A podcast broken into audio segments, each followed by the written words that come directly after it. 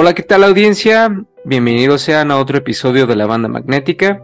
Hemos vuelto a nuestra a nuestro formato habitual de los programas. Ya tenía un rato que no les traíamos contenido de esta manera.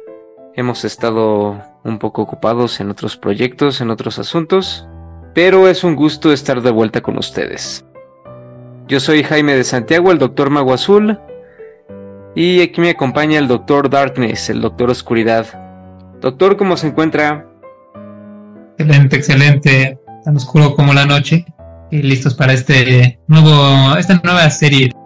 ¿Qué opina de que recientemente, bueno, no tan recientemente, hace algunos meses anunciaron la continuación de la saga de las películas de Toy Story? Pues si ya la habían alargado demasiado con esa última película. Ya, ya, ya está hasta peor que zombie. Sí, ya se extendieron. No sé, para mí como que había quedado con un muy buen final. Con esa despedida emotiva de Andy de sus juguetes. Y encontrando un nuevo, un nuevo refugio, un nuevo hogar en la casa de Bonnie. Pero bueno, la verdad, a mí me, me sorprendió que En la cuarta entrega, así sin más, Bonnie reemplaza a Woody por un tenedor. y se olvida de este así. Como si Woody fuera el tenedor. Justo como Pixar le hizo con sus personajes. Exacto.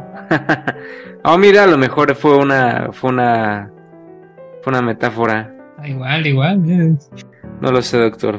Yo creo que ya deberíamos de ir abortando esta saga, ¿no lo cree? No tanto como una que sí debieron abortar hace mucho, que fue la de Rápidos y Furiosos. Viviremos para ver Rápidos y Furiosos 20, así como va la cosa.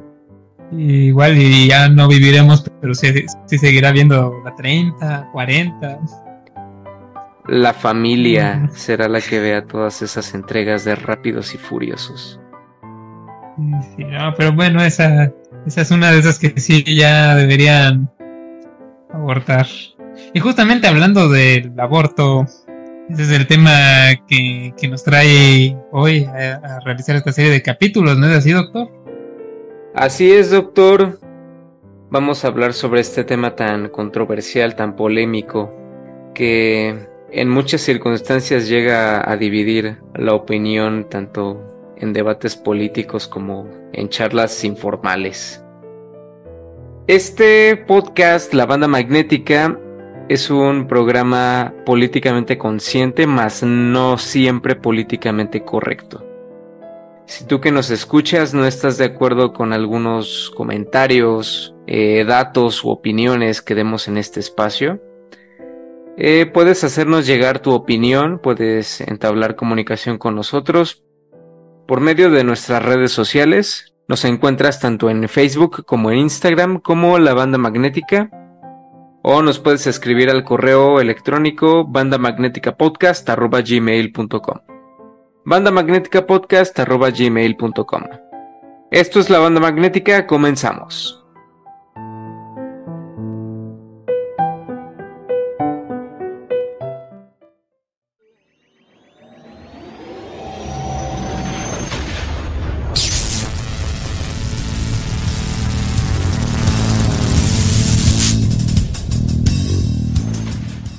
Somos la banda magnética. Donde exploramos el espectro de temas de los que no muchos quieren hablar. Y respuestas a preguntas que nadie hizo.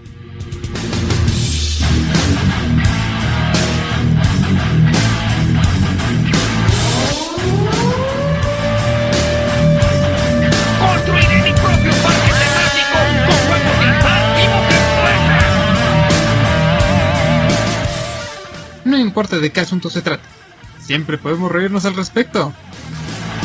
Claro que sí, dinero. Tú sabes que el dinero no es todo en el dinero. La vida hecha meme. Y el meme hecho podcast. Esto es... La banda magnética.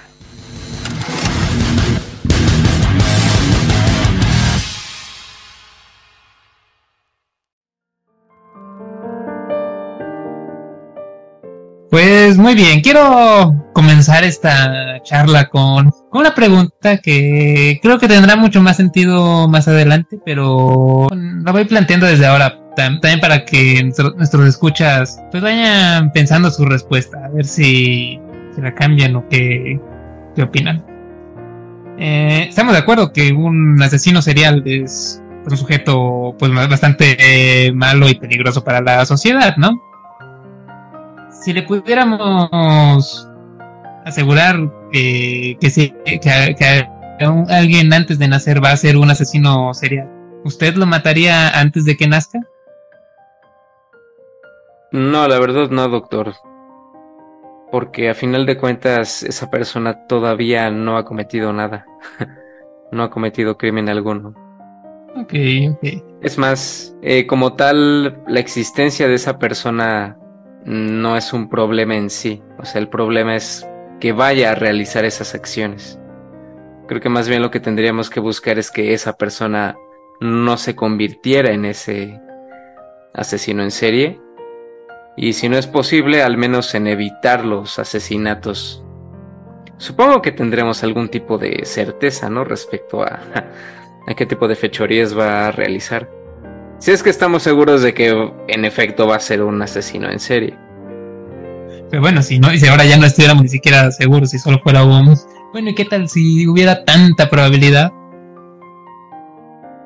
Para comenzar esto deberíamos hablar un poco pues, sobre el aborto, ¿no? Eh, ¿Qué es? Eh, ¿Cómo se come eso? No se come.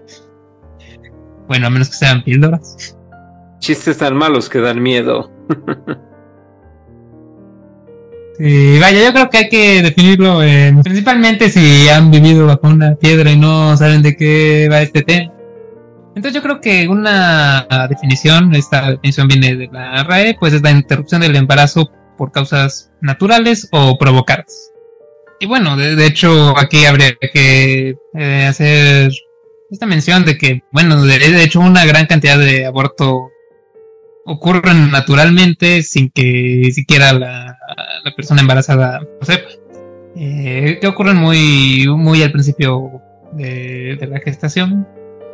Entonces por eso mismo nunca se, no se dan cuenta.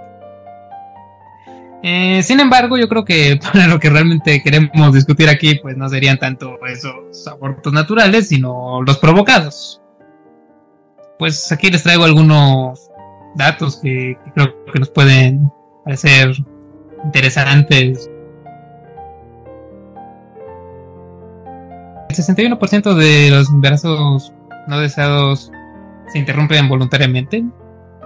Y bueno, esto corresponde al 29% del total de embarazos que ocurren.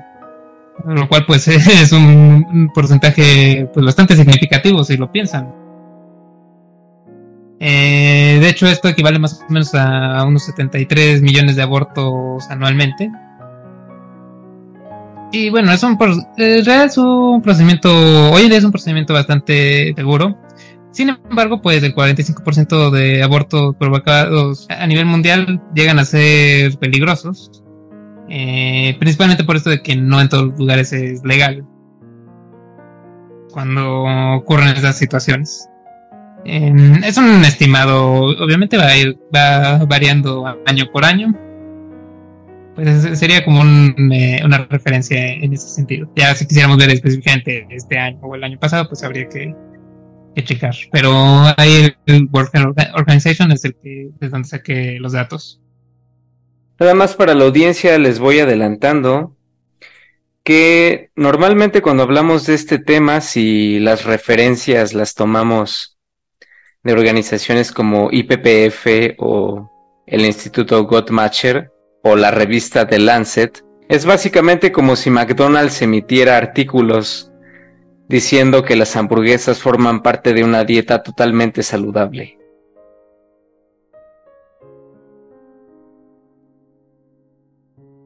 Eh, muy bien, bueno, eh, un par de datos más interesantes eh, bueno, eh, justamente el 97% de los abortos peligrosos que mencionábamos anteriormente, estos eh, suelen ocurrir en países en vías de desarrollo.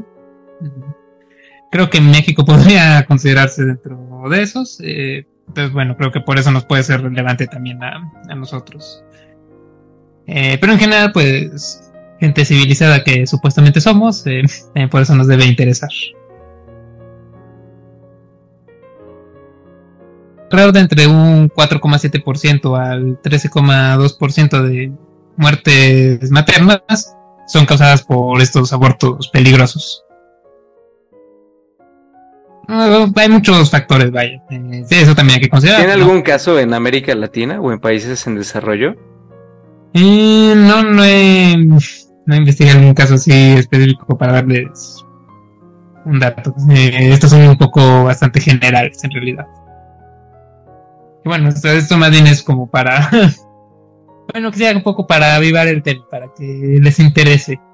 Porque bueno, son al final de cuentas una gran cantidad de vidas y creo que cualquier vida humana tiene un valor pues, bastante inmensurable.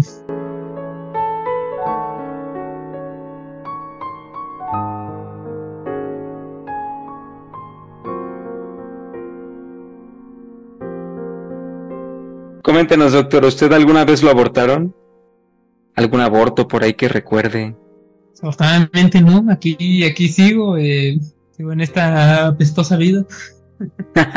eh, sí, sigo, creo que sigue latiendo mi corazón, así que, pues no, creo que, creo que no. No sé, no quiero asumir en su caso, doctor, ¿a usted lo han abortado? No sabría decirle, doctor, yo, yo pensaría que no, pero sigo investigando, ¿eh? Manténganse en sintonía para posteriores confirmaciones. Si a ti que nos escuchas te han abortado alguna vez, coméntalo aquí en la caja de comentarios o escríbenos a nuestro correo electrónico o en redes sociales.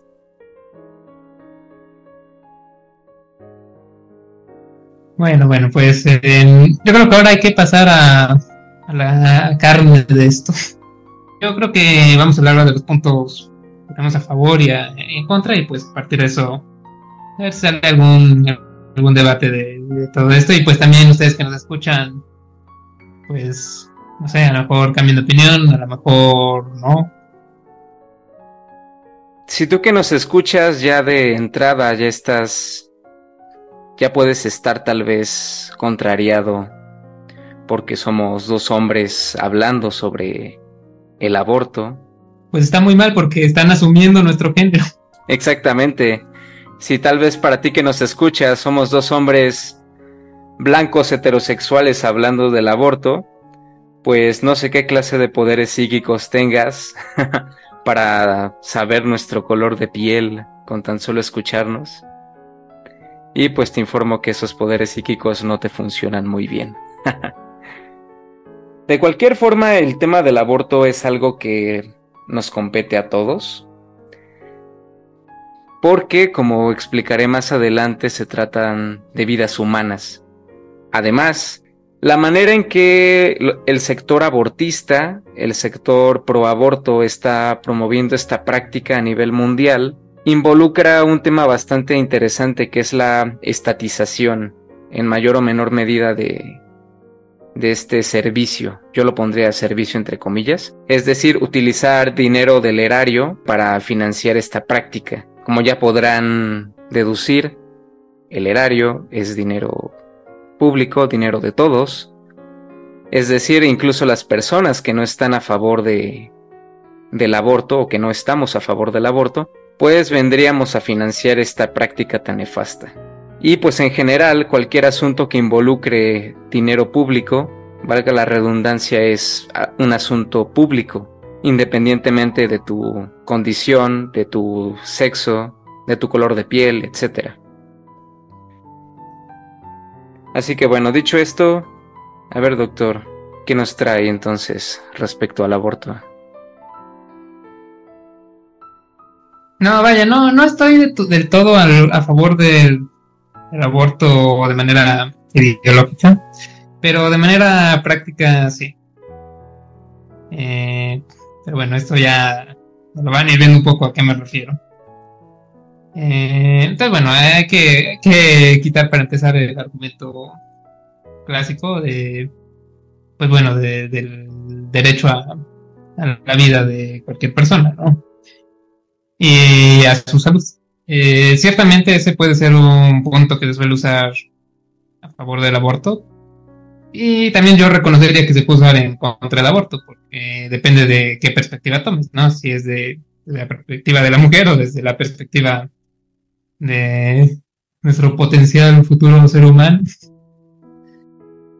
Entonces, bueno, ese es un punto que existe, pero no es como el punto o los puntos que yo yo usaría, sino no sé, yo usaría uno que suena mucho más interesante, justamente va, va muy de la mano con la pregunta que hice al principio, y es que se ha visto que el aborto reduce el crimen, y a un nivel bastante significativo. ¿Está hablando de, los, de, las investigaciones de Donoghue? Hmm, vamos a... El nombre de un investigador. Sí, es de Donoghue. Justamente. Mm, vaya, vaya, vaya. Mm, vaya, vaya. Vaya, vaya. como, como quien diría, conozco muy. Es un viejo conocido, ¿eh? Un viejo conocido. Justamente lo vio eso, que hay una reducción de, crímenes violentos en un 47%. Mm, ahora no estamos hablando del 47% de, de crimen, sino de la reducción que hubo, eh, de, la, reducción que se puede llegar a tener en cierto periodo ciertas acciones, eh, 47% era, ah, era a partir de esto del aborto. Y el, 33% de crímenes en propiedad privada. Eh, su metodología, bueno, eh, fue. principalmente sus estudios fueron en Estados Unidos, donde estuve investigando el por qué hubo una reducción de crimen, justamente en los tiempos que se esperaba que hubiera un incremento en crímenes en Estados Unidos, eh, junto con la aparición de, la epidemia de opioides. Y a lo que a los resultados que llegó era que en los estados donde había donde hubo la legalización del aborto, pues es donde se vio esta disminución de crimen mucho más significativa que en los otros estados, y eso independientemente de qué acciones se tomaran uh, adicionalmente por parte de la policía. Eh, esto mismo, de hecho, no solo fue visto en Estados Unidos, también hubo otros casos. Uno que recuerdo también fue en Francia, donde se vio algo muy similar. Eh, de hecho, creo que hasta fue un porcentaje mayor el que se reportó. Yo diría que puede ser beneficioso el aborto para reducir el crimen, viéndolo más bien como una forma de, de una inversión hacia la seguridad. Eh, sin embargo, pues. Doctor, ¿tiene, ¿tiene datos de México, doctor? ¿Cuánto se habrá reducido el crimen en la Ciudad de México?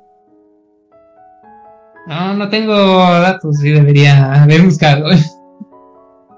Sería interesante, sería interesante ver eso. No se preocupe, doctor, más adelante yo los tengo.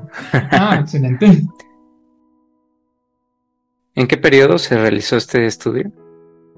De 1991 al 2014. Pues el método de ver quiénes eran los que estaban teniendo el aborto era pues que justamente la gente en situación eh, marginal pues era la que estaría aprovechando esto del aborto. Nada eugenésico, ¿no cree? No, justamente, e-, eso es algo que hay que admitir. Sí, hubo una crítica en eso de, oye, ¿no suena como eugenesia? Sí, suena como eugenesia. No suena como, un tanto como eugenesia, pero es eugenesia de la moderna. Mm, sí, este. es eugenesia. es como, oh, no, es, un asesinato, pero de los modernos. De los modernos. Sí, eh.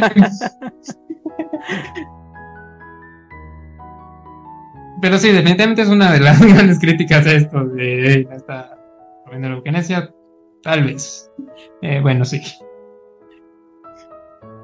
Pero bueno, no es como que la planeación familiar no lo haga también. Eh, en fin, otra de las. La planeación familiar. La, o sea, la planeación, mm, familiar, la planeación familiar no haga qué. Es, eso, también una medida de eugenesia. Sí, y entre esas medidas estaba el aborto, por cierto. Sí, por eso digo. Y ha llegado el momento de la interferencia musical. Este espacio en la banda magnética donde les traemos artistas locales, emergentes o poco conocidos. En esta ocasión les presentamos a la cantante argentina Nair García, con su tema Solta el pañuelo verde. Una canción que de hecho trata sobre este tema tan delicado que es el aborto. Nair García con su tema Solta el pañuelo verde.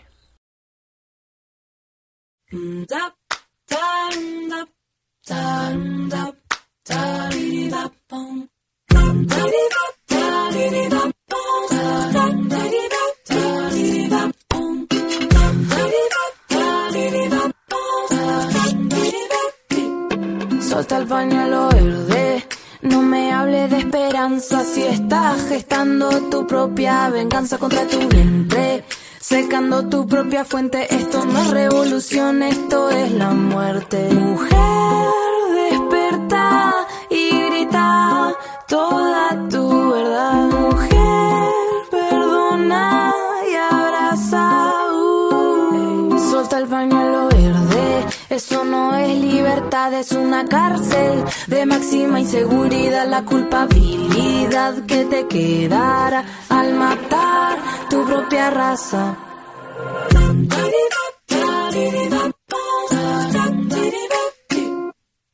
La nueva iglesia que descontrol, la maquinaria de la muerte es la religión. Si responsables ahí se tienen que plantar, arrodillarse pidiendo perdón.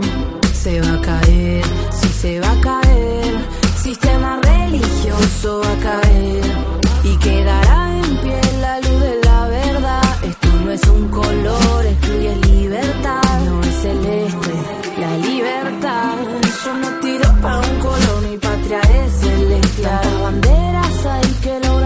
separar, las divisiones no traen la paz. Boom, boom, racata, ya tiré la bomba, que quede claro, este mensaje no es nada personal. Yo te amo, mujer, te quiero ver bien, luchando con convicción. Esto no es un mensaje clandestino, esto es un mensaje con destino, clandestino o no clandestino. Yo no estoy a favor de la muerte. Mujer,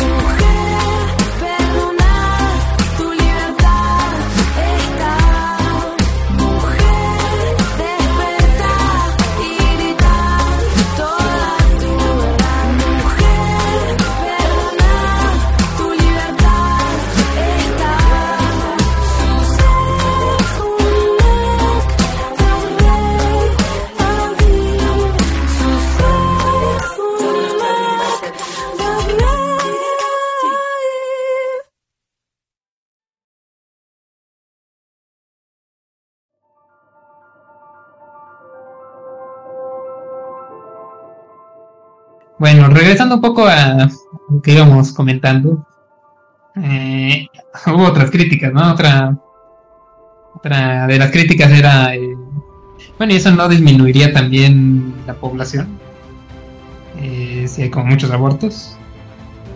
Y eso tampoco, no, no se vio que hubiera una, sí se vio una disminución inmediata, pero no a largo plazo. A largo plazo simplemente hubo, por así decirlo, un lag porque personas que habían tenido ese aborto, eh, a lo mejor en ese momento era un momento donde económicamente no, no económico psicológicamente no estaban preparadas para tener un hijo. Y posteriormente, eh, ahora sí, ya, ya tenía, ya estaba en una mejor posición económica o, o una, una mejor eh, relación más estable ahora sí ya se podía dar. Pero un poco la teoría es eso de que justamente estos factores son los que disminuyen, bueno, ayudan a que se disminuyan estos crímenes, al intentar de cierto modo eliminar las situaciones marginales en las que pues podría haber nacido este, este potencial ser humano.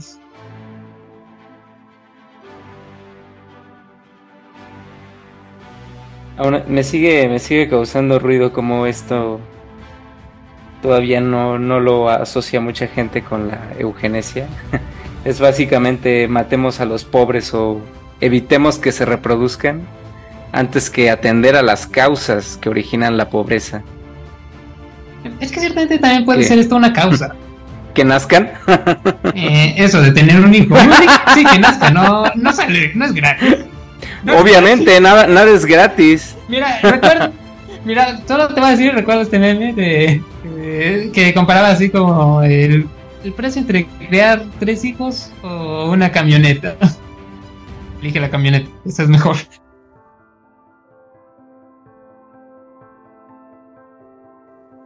Bueno, pero es que, de acuerdo, eh, sí, hay, hay que considerar eso de que son medidas eugenésicas, pero eso solo es si estás en contra de la eugenesia completamente. Pues claro, de hecho en nuestra serie sobre la eugenesia creo que creo que dejé en claro que estaba en contra de la eugenesia y como esta era una una práctica totalmente anticientífica que realmente no soluciona nada.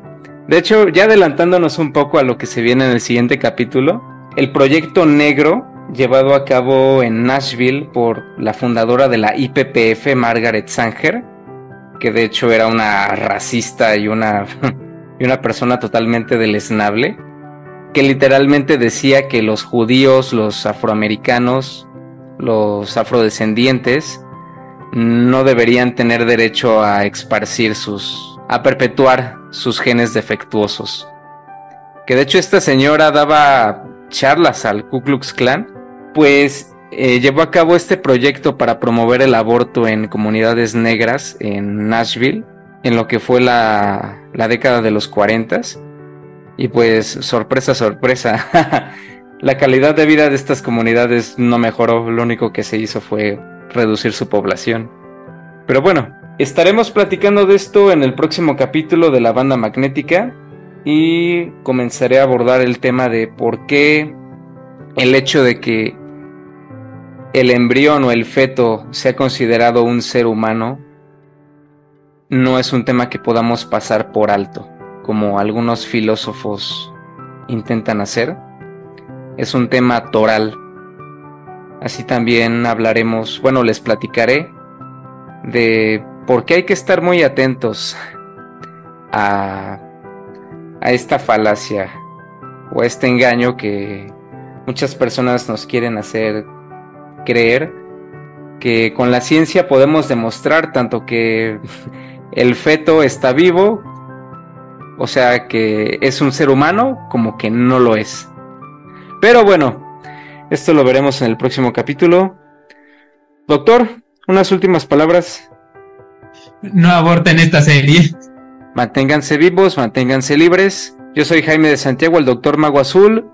Esto fue la banda magnética. Nos vemos.